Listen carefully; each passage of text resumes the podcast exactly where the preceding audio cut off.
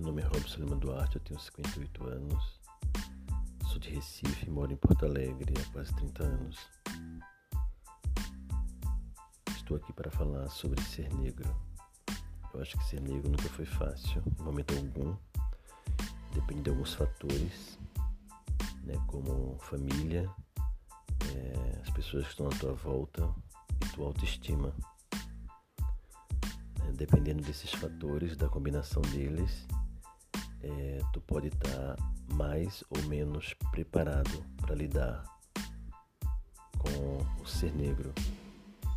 E ser negro é lidar com racismo todos os dias, né?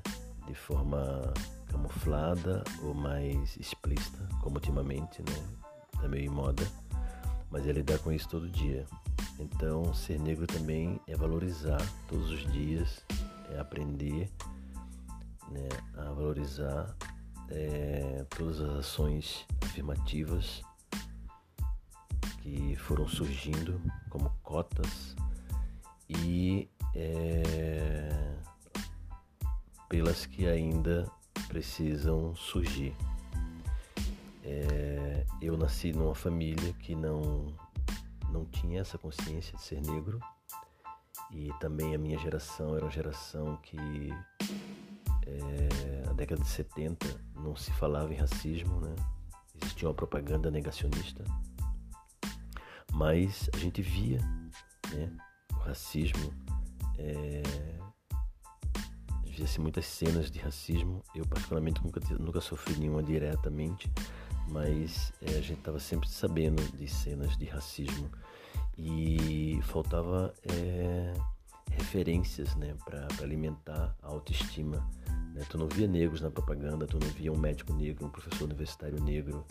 Então, é, o padrão de beleza era, era o loiro, era os olhos claros, era o cabelo liso.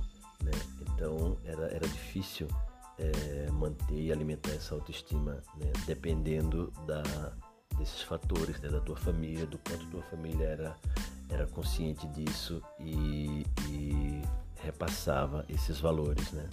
É, felizmente, nós é, temos avançado, né? não ainda o suficiente, mas através dessas políticas né? e de, de uma maior valorização é, do negro, temos melhorado esse quadro, né? temos gerações já completamente empoderadas dessa consciência negra.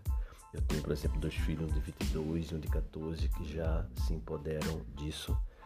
E eu acho que tem muita coisa ainda para melhorar, mas tem muita coisa surgindo, né? Eu acredito que um outro mundo é possível, sim. Né? Já tivemos alguns, alguns exemplos nessas últimas eleições, né? É, com o aumento de, de candidatos e eleitos é, jovens, né, ainda negros. É, Porto Alegre, essa semana, esse mês, por exemplo, teve dois eventos. Um ainda está tendo cinema negro e de artes, cena, artes cênicas negra. Eu acho que é, estamos no caminho, a luta ainda é muito grande, mas eu tenho esperança que, que vamos melhorar.